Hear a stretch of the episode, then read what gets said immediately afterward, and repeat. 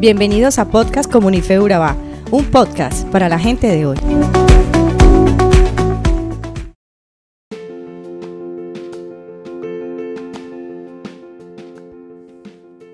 ¿Qué tan fuerte eres? Tal vez eres emocionalmente fuerte. Tal vez puedas manejar mucha presión, trabajar muchas horas, día tras día. Tal vez eres el ancla emocional en tu familia y todos confían en ti para recibir apoyo.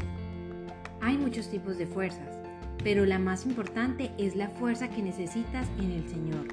La verdadera fuerza cristiana no es del cuerpo, la verdadera fuerza cristiana es del Espíritu, medida en fidelidad, confianza y perseverancia. Por gracia vivimos por fe. Nuestra verdadera lucha es contra potestades y principados y el Señor quiere que seamos fuertes. Hay muchas cosas con las que podemos luchar en este mundo. Por ejemplo, podemos luchar contra una enfermedad, contra el cansancio, contra la muerte de un ser querido o tal vez contra el fracaso de nuestros planes y la pérdida de nuestras esperanzas. Las preguntas sin respuesta también pueden ser una lucha o tal vez el dolor sin razón aparente. Sí, luchamos en este mundo, pero también luchamos en el mundo espiritual. Y es Satanás quien se te opone, es él quien busca derribarnos y destruir nuestros cuerpos y almas por la eternidad. Sin embargo, el sacrificio de Jesús nos ha garantizado la libertad y un mejor final. Jesús te compró con su sangre y se aseguró de que ninguno de los que compró se perdiera. Pero miremos la palabra de Dios y veamos lo que Él tiene que decir acerca de la batalla espiritual y la fuerza. Primero, Dios quiere que seas fuerte en Él, porque estás en una batalla espiritual. ¿Qué es esta batalla espiritual? Como su nombre lo dice, es la guerra contra las fuerzas espirituales.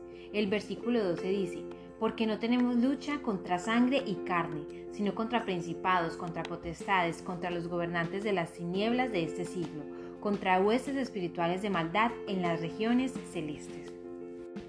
Ahora, estas batallas toman muchas formas. Pueden ser tentaciones sexuales, enfermedades graves, la pérdida de un ser querido, el odio a los demás, incluso a Dios, la codicia, las adicciones como el alcohol o las drogas, la pornografía, incluso el simple orgullo, puede ser una batalla espiritual.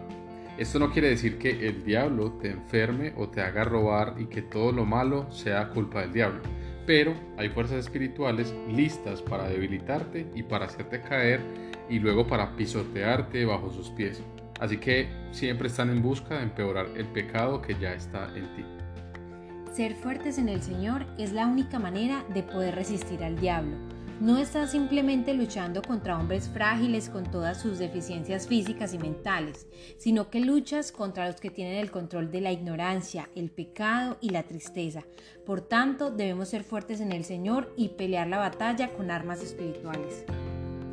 Vamos a hablar brevemente de tres hombres, Salomón, Sansón y David. Salomón fue el más sabio de todos los hombres, tenía una gran riqueza y un gran poder. Ahora, Sansón era el más fuerte de todos los hombres. Mató a mil hombres con la quijada de un asno y derribó un templo con sus propias manos. Y David estaba dotado de devoción, amaba al Señor y buscaba honrar y glorificar a Dios. Y basta con mirar los salmos y su hermosa poesía de adoración. Sin embargo, todos tres cayeron. A pesar de lo fuertes que eran estos hombres, en sus propias fuerzas no eran siquiera rivales para los planes del diablo. Satanás en su malvada astucia indujo a Salomón a casarse con muchas mujeres extranjeras y a través de ellas cayó en la tentación de servir a dioses falsos. Por el lado de Sansón, con lo fuerte que era, no pudo resistir la persistencia de una mujer. Dalila lo persiguió hasta que le contara el secreto de su fuerza y a través de su traición finalmente fue debilitado y cayó. Y también tenemos a David que cayó en la tentación de la lujuria, luego del adulterio y luego del asesinato. La pregunta es, ¿crees que eres más fuerte que ellos? Dios quiere que seas fuerte en Él, porque la batalla espiritual solo se puede ganar, en primer lugar, poniéndote su armadura. Dios quiere que seas fuerte en Él, porque la batalla espiritual solo se puede ganar, en primer lugar, poniéndote su armadura. Primero que nada debes confiar en Dios y no en ti mismo. Una breve descripción de su armadura.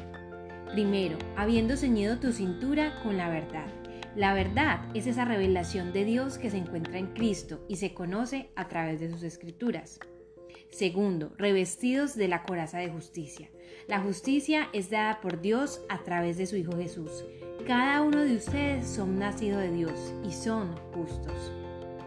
Tercero, calzado los pies con el apreso del Evangelio de la paz. El Evangelio es poder de Dios para salvación a todo aquel que cree. Es la buena noticia del reino de Dios.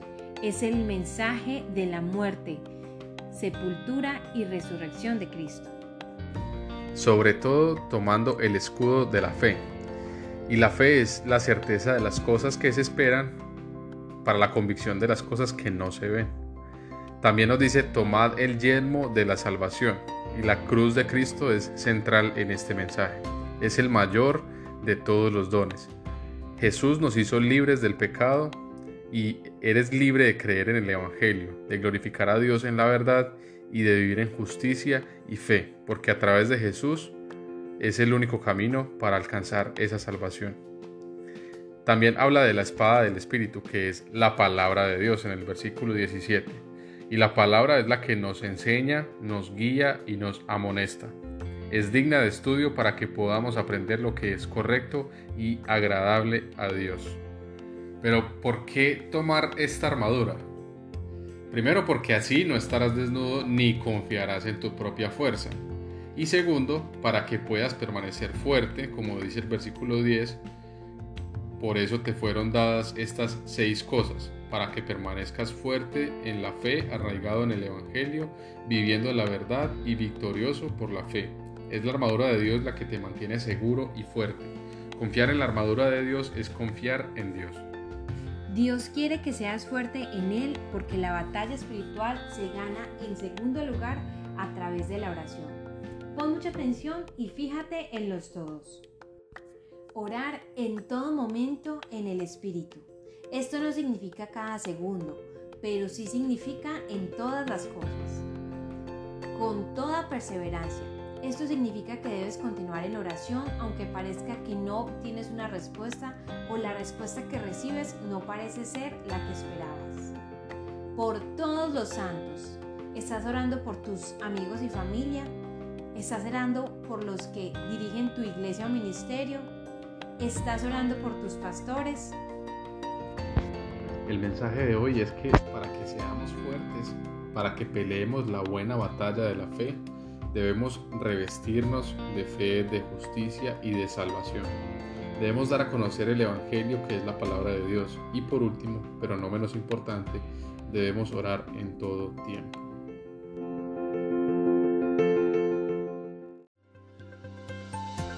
Somos Comunife Urabá, un lugar para la gente de hoy. Síguenos en redes sociales como Comunife Urabá y en la web www.comunifeurabá.com. Allí encontrarás todo un contenido digital reservado de parte de Dios para ti. Nuestras reuniones miércoles 7 y 30 pm, toda una experiencia de oración y domingos 9 y 30 am destacamos la importancia de Dios en nuestra vida al compartir en familia. Te esperamos.